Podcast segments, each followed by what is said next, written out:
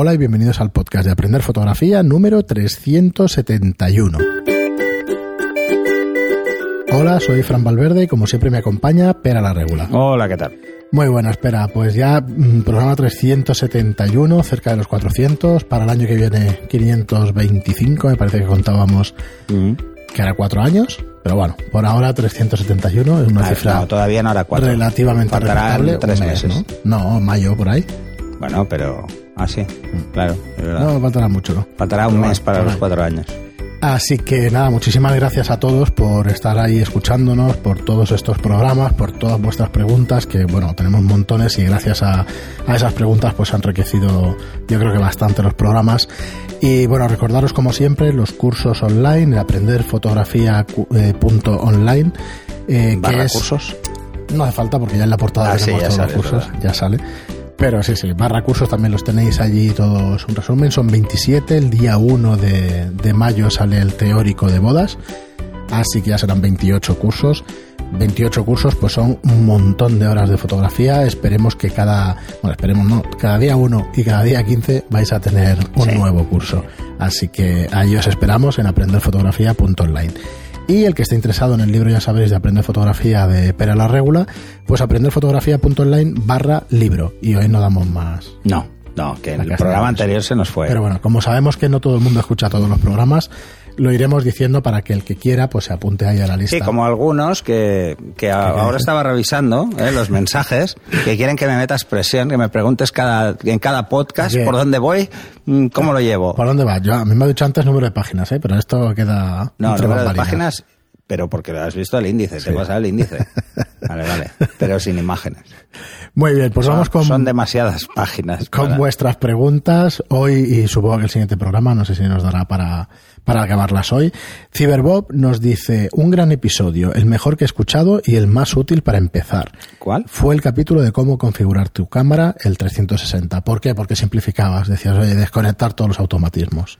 O yo Bueno, entiendo que es por eso. Es, ¿eh? que- es que es Por lo que os ha interesante. mucho. A ver, yo, yo creo que es una de las cosas que debería hacer todo el mundo si quiere aprender a hacer fotografías ¿eh? o aprender fotografía. Eh, porque mejor que las decisiones las tomemos conscientemente y no la cámara. Entonces, es lo mismo que decirle a alguien, oye, si quieres aprender, no uses la P, usa manual, Sí. por ejemplo, ¿no? Mm, O en vez de usar ETTL en el flash, úsalo en manual, así entenderás qué, qué es esto de la luz, ¿no? O cómo funciona. Pues esto es lo mismo. Eh, una pregunta, Pera. Tengo, tengo yo un amigo que ayer me preguntaba sobre el tema de calibrar la pantalla, Sí. que tiene un PC y la pantalla es relativamente buena, me decía de un portátil, que es difícil que sea buena, pero bueno, es una pregunta de Manolo que me hacía sobre eh, qué necesitaba para calibrarla. Y digo, mira, el software es este, el DisplayCal, aquel que me pasaste. Que es open source. Sí, y el tema, claro, él me decía, bueno, mm, ostras, eh, ¿hace falta un calibrador? Sí. Sí. Cualquiera vale. ¿Lo puedes hacer a ojo? No. ¿Verdad que no te Con va a quedar DisplayCalc bien? no. Eh, existen programas para hacer calibraciones más o menos a ojo. Sí, ahora estuve explicando Pero las lo que condiciones. vas a conseguir es tener bien el contraste, no el color. Claro. Porque la percepción del color es, Es que es muy tan, sí, subjetiva. es tan subjetiva. Y luego, si estás trabajando con una luz un poco amarilla, te está cambiando con una luz un poco blanca, con la Es lo que ventana. hablábamos del balance de Sí, blancos. es- ¿no? es muy complicado. Eh, yo no lo recomiendo, pero, pero es que un calibrador casi es hasta interesante comprar un, un Spider 2, que es una versión muy antigua, porque no sé si el 2 o es el 3 el último que soporta. No caí en decírselo ayer, pero igual en, en Casanova, en alguna tienda de fotografía, te vas a segunda mano y a lo mejor te puedes comprar alguno baratito. Sí, bueno, yo es lo que le digo a, a la gente que, que intente hacerse un, un corrillo, un grupo, cinco o seis personas, para compartir ese tipo de material que lo usas eh, pues cada tres meses igual, y Sí. lo usas una tarde cada tres meses. Claro. Esto en Canonistas, en, el, en un grupo que se creó, que era el grupo del Bering, que se quedaba un día a la semana, cada semana, para hacer unas birras, van a beber cerveza, eh, se hizo, sé que se hizo y se hizo con alguna cosa. Pero ves, por ejemplo, eh, una color checker, pues comprarla entre unos cuantos, un calibrador, una serie de cosas que se van a utilizar poco, relativamente poco, pues es una buena idea. Sí, sí, la verdad es que sí. Es una buena idea. Muy bien. Eh, nada, Manolo, eso. Yo a ver si encuentro por aquí mi, mi calibrador, porque tenía el display cal, que, o sea, el display, eh, no, el ley, no me acuerdo, pero es que era la primera versión, yo creo que ni funcionará. Mm, Pues es posible si que es, sí. Si ¿eh? es open source, Yo- pero bueno, a ver si lo yo encuentro. cuando Eso, dejó que- de, de existir versión del driver para Mac, ya hace unas cuantas versiones de Mac, dije, bueno, ahora esto ya Claro, te bajas ya lo voy a tener que tirar. ¿no? Y entonces me bajé el Display Calc y sigue funcionando. Porque si eh, cualquier calibrador, aunque sea baratito, va a funcionar. Lo que pasa es que era más lento y nada más, ¿no? Y tampoco.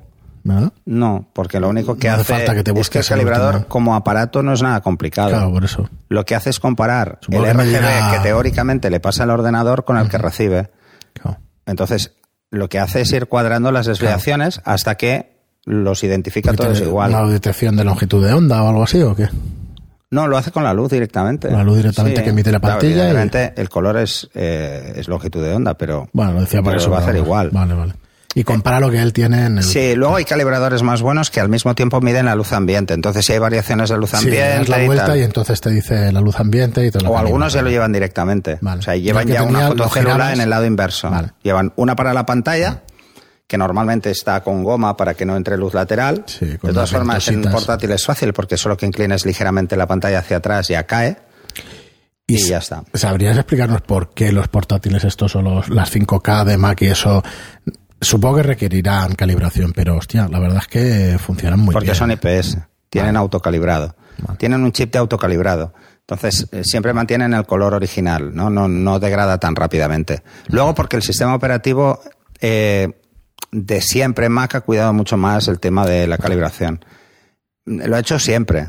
Eh, esto no es ni mejor ni peor, pero claro, no es lo mismo construir un sistema cuando tú conoces todos los componentes que hacerlo abierto, como es el caso del PC, que es abierto. Puedes poner una tarjeta gráfica muy diferente en un PC. En Mac no, tienes las que vienen cada Mac. Claro, es más fácil. Entonces es más fácil. Eh, Muy bien. De todas formas, además es que eh, el único, o sea, las cosas que mucha gente les, les sorprenden eh, son los niveles de brillo, pero es que tampoco es así del todo. O sea, yo, yo, ten- yo tengo, por ejemplo, yo tengo conectados tres monitores y los tres están calibrados, pero es imposible que estén exactamente igual Sí. exactamente igual es casi imposible, ¿no? Pero es imposible por las capacidades del propio monitor. Hay monitores que tienen un contraste 1.5000 y otros que tienen 1.10000. O sea, esto ya... O sea, que lo vas calibrando una vez al mes, una vez cada cuando tú ves. No, no, no, no. Yo más, es cuando por percepción veo que algo no está bien. Ya, pero por, Pero, por conoces ejemplo, ya- cada vez que intento calibrar el Mac, me dice que está calibrado. O sea, le pongo el calibrador, voy a calibrarlo y no hace nada. O sea, me dice que está ok. O sea, que no tiene que hacer nada. Además, acaba mucho más rápido que con los otros, con lo que dices, bueno, ¿cuántos patrones ha hecho? Aunque se lo pongas a tope. Eh, los iMac son DC3. Ahí son C- eh, DC3 o D3. Bueno, no sé, no me acuerdo.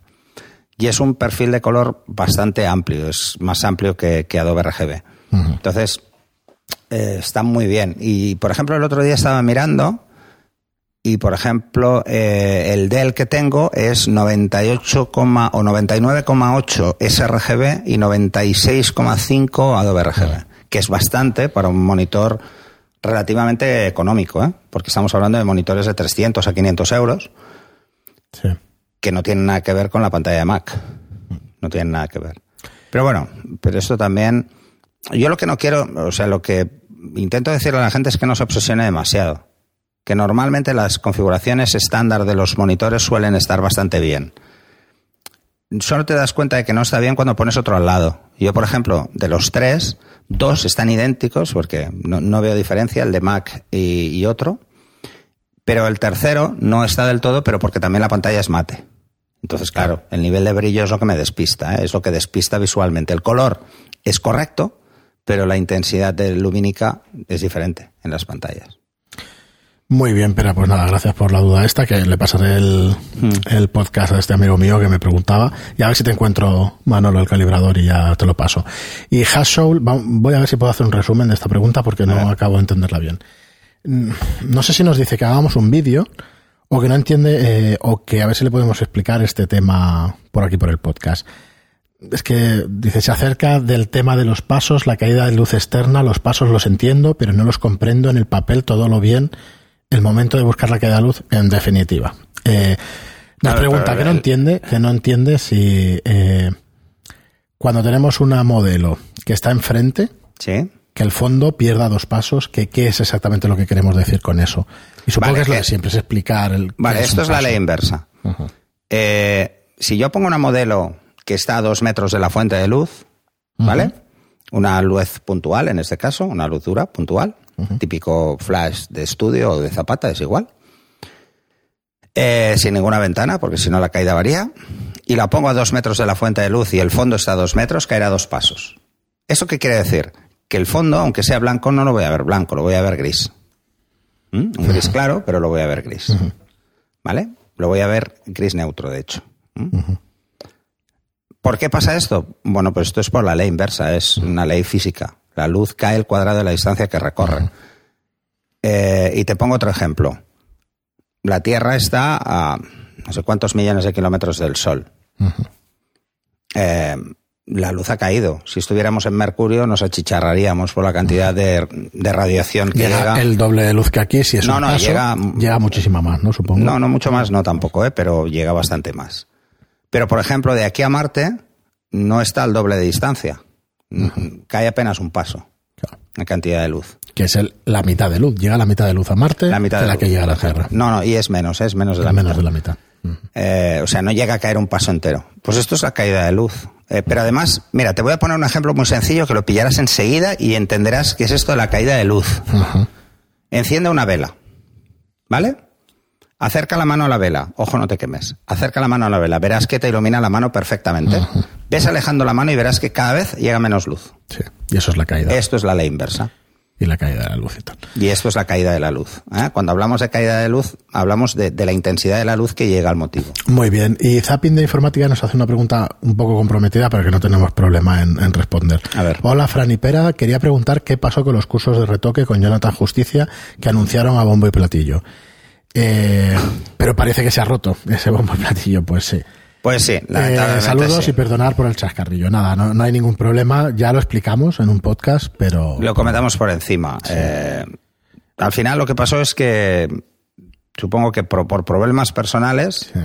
eh, o al menos eso es lo que me trasladó Jonathan, pues fue abandonando esto um, y, y al final pues nos quedamos un poco pues así, con cara de, Sí. con cara de póker, ¿no?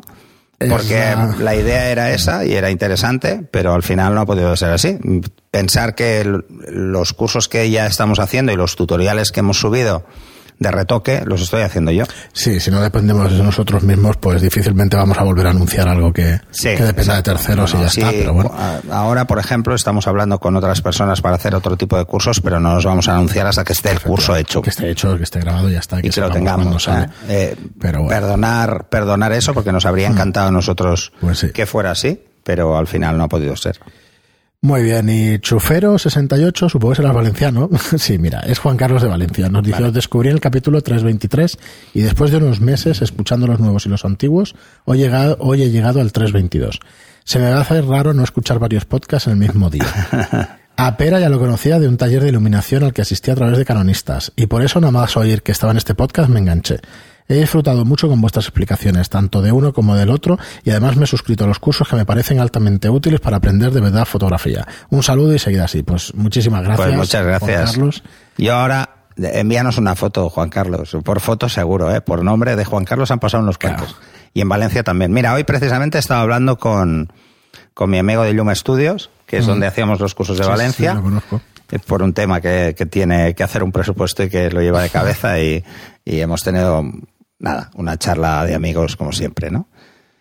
Pues saludos, saludos a los ches, Muy bien. que no sé por qué solo hay horchata aquí en verano, tío, con lo que me gusta a mí todo el año, pero bueno. Y Chemari FX, bueno, hoy va de regiones de España. Dice, hola Zagales. Eh, bueno, pero este ya este es un clásico. sí. El saludo a la Zagales es un clásico. Sí, dice, respecto a un comentario de Pera, en España sí hay agencias de representación de fotógrafos. Sí, lo leí, lo leí, este comentario lo leí. Sí, este es de iVox. Pues oye, eh, la dejo por aquí para sí, que la veáis. la dejamos ahí apuntada. The Mushroom Company es una de ellas. Bueno, el nombre no es muy de aquí. No. Igual por eso me despista, ¿no? Pero no, no, no la conocía. No la conocía y bueno, ya era hora, ya tocaba. No sé cuánto tiempo llevarán, pero ya tocaba que hubiera cosas así. Yo lo que quería daros a entender es que en Estados Unidos es algo habitual Hmm. y aquí es algo excepcional. porque si no, es que yo creo que todos los fotógrafos lo tendríamos bastante más claro. Eh, y además, mm, el trabajo que hacen en Estados Unidos estos agentes es ir a buscar a los fotógrafos. No que el fotógrafo vaya a buscar quien le representa, sino lo hacen al revés. Ven el trabajo de alguien que le parece interesante, te van a buscar. Claro. Eh, os pongo ese ejemplo porque a mí me pasó. O sea, teníamos un agente en Estados Unidos, pero es que nos vino a buscar. O sea, esto era. Esto es Una así. especie de caza de talentos también. O sea, sí, porque en, en, Estados Unidos. En Estados Unidos tienen más esa mentalidad. eh. A ver, la mentalidad americana es muy diferente a la mentalidad europea en casi todo, ¿no? Pero en esto son especialmente diferentes. O sea, son más de la idea de que es mucho mejor pegársela 20 veces, pero seguir intentándolo. Sí, es Y verdad. ellos son así. Del concepto de fracaso no lo tienen No lo tienen claro. Entonces no. ellos no quieren asumir que eso puede pasar, ¿no? A mí me parece bien, ¿eh? No, no, es O muy bueno. Por eso la economía americana pega esos tirones cuando los pega. Dices, brutales. "Ostras, mm, pues oye, no, no vas a acertar en todo lo que haces. Pues hay que seguir intentándolo hasta No, que lo pero mira, eh, todas las tecnológicas en Estados Unidos no es solo un tema, es que nos gusta mucho a veces llorar. Sí. Eh, y, y la mentalidad latina es un poco llorica en ese sentido. Y perdonarme todos los demás porque, porque es así. Es pensar, ¿y si no me irá? No, no, no, es que ese planteamiento en Estados Unidos es absurdo. Entonces no haríamos nadie nada. Claro. O sea, no es solo una cuestión de inversión en Estados Unidos que se creen tantas empresas.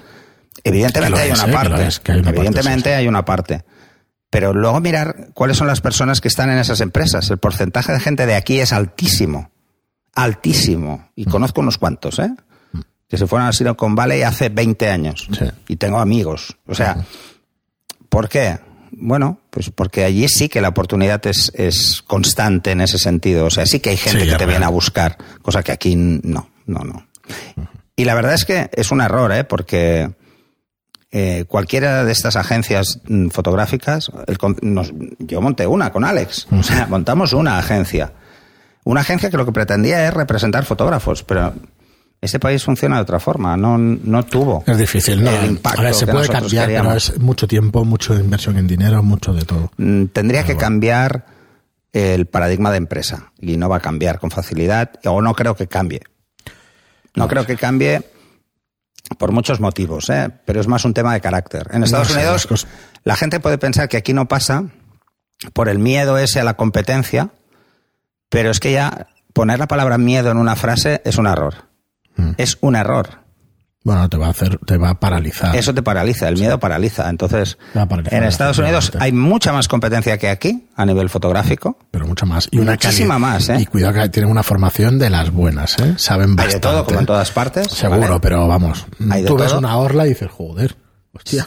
Sí, ves, Sí sabe de- pero ves, por ejemplo, iluminación.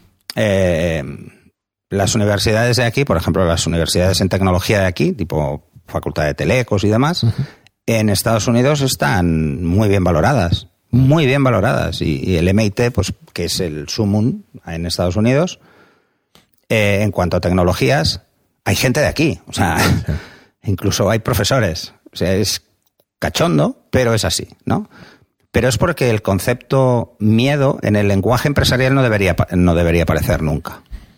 ¿Mm? No debería aparecer, al menos en el No lenguaje empresarial, no debería. Porque al final es un componente humano, pero sí, es que yo lo entiendo porque Mira, una, una de las es cosas, verdad que no haríamos nada. una de las cosas que tiene que plantearse cualquiera que quiera dedicarse al mundo de la fotografía es que mm, va a ser sobre todo empresario. El concepto de artista mejor que se lo quite de la cabeza.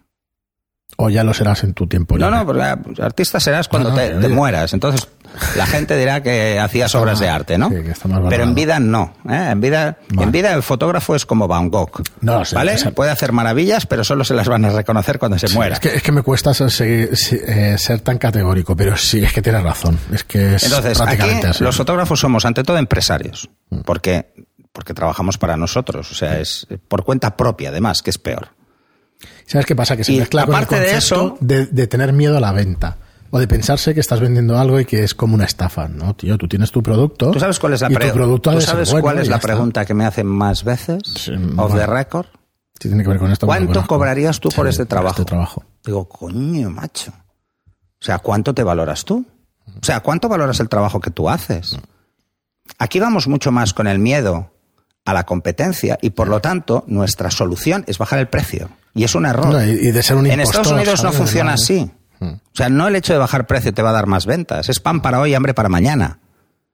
Porque no te vas a poder mantener a ese low cost. No vas a poder vivir de una forma razonable a ese low cost. Entonces, competir en eso en el mercado nacional es muy complicado. Por eso el otro día cuando No, nos hacían una hablamos- pregunta, hablamos muchas de vivo en un pueblo, vivo en un pueblo, no Sí, sé qué, no sé cuántos, que nos lo han preguntado más de una vez, donde no hay industria que me pueda mm, mm, contratar para publicidad.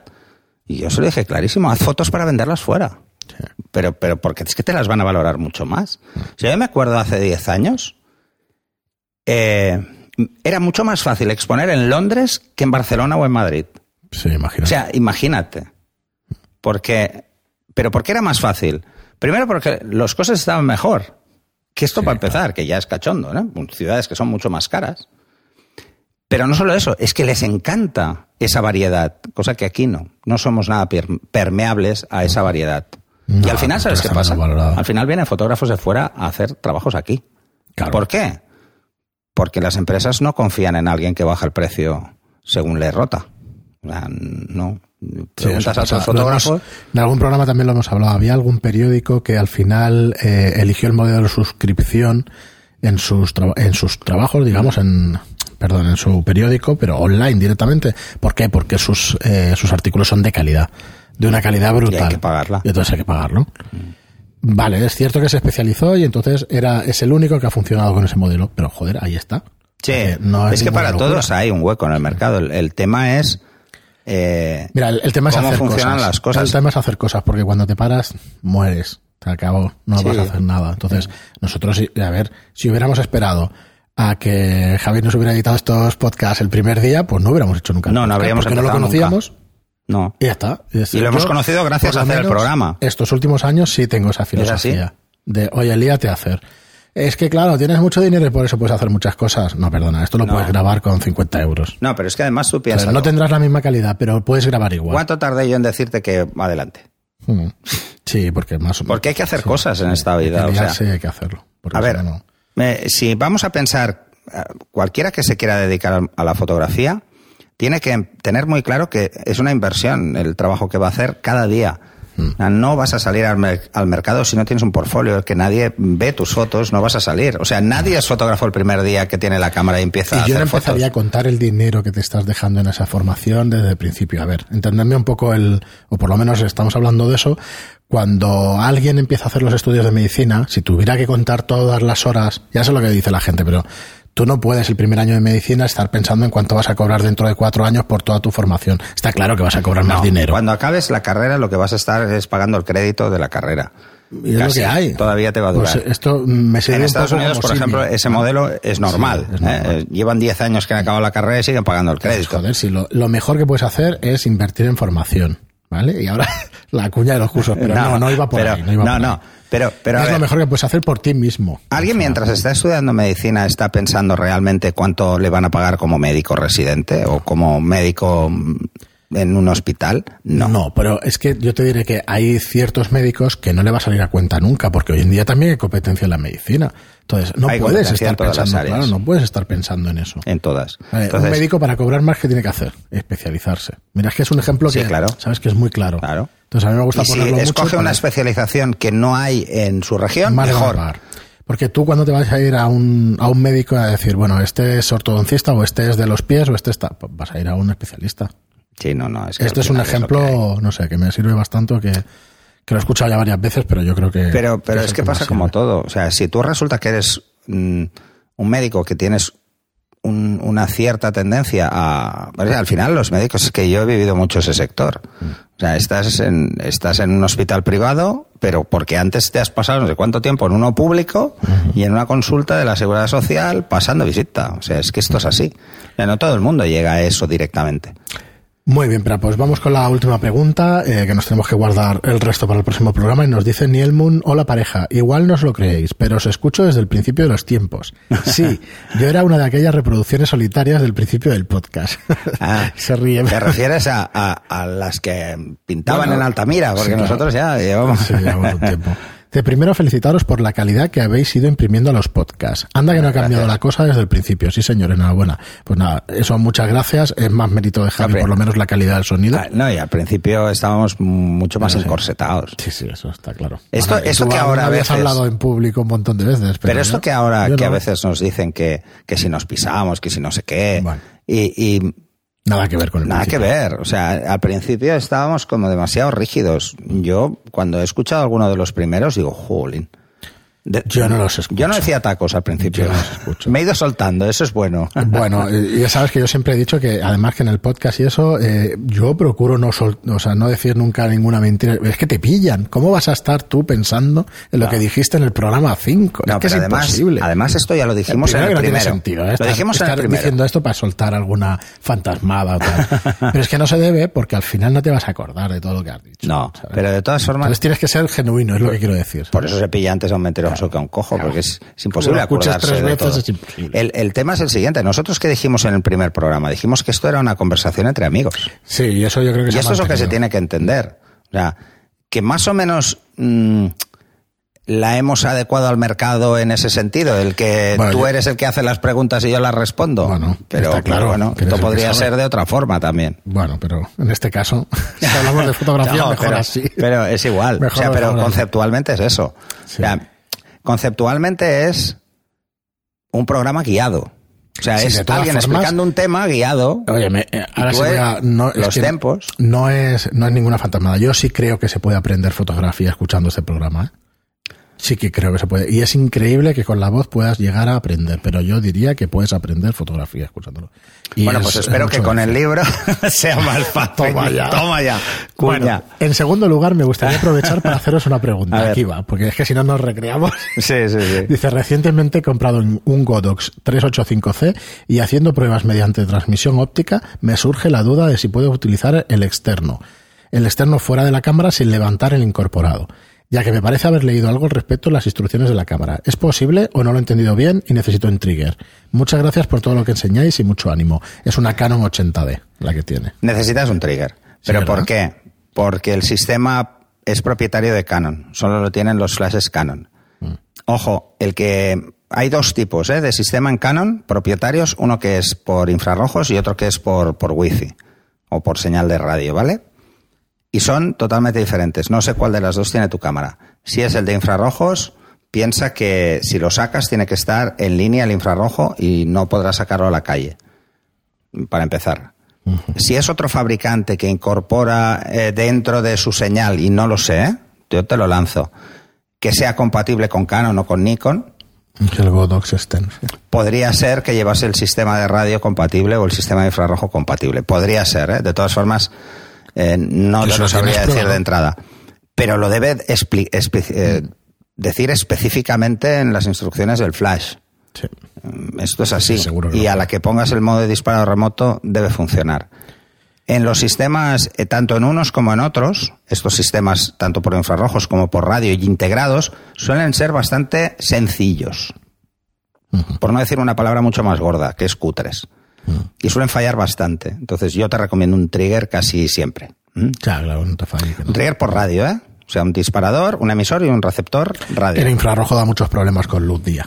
Para que ¿Eh? lo- el infrarrojo, el No, disparador no, del si no funciona. Si hay luz infrarroja, no va a funcionar. No, por eso es que de día es un problema. Es como si cogemos el mando de infrarrojos de nuestra tele, Sí, la ponemos en la calle e intentamos cambiar de canal. Veréis que, que solo cambia de canal cuando lo enganchamos. Claro. Ah, Pero a, la- a nada que nos vamos un metro ya no va. Muy bien, pues es exactamente lo mismo. Pues- Si hay luz infrarroja no funcionará. O sea, no funcionará en ningún sitio que tenga una ventana abierta a la calle y pueda entrar luz.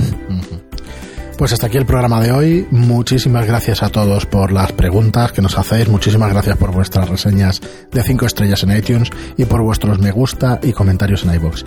Gracias y hasta el próximo programa. Hasta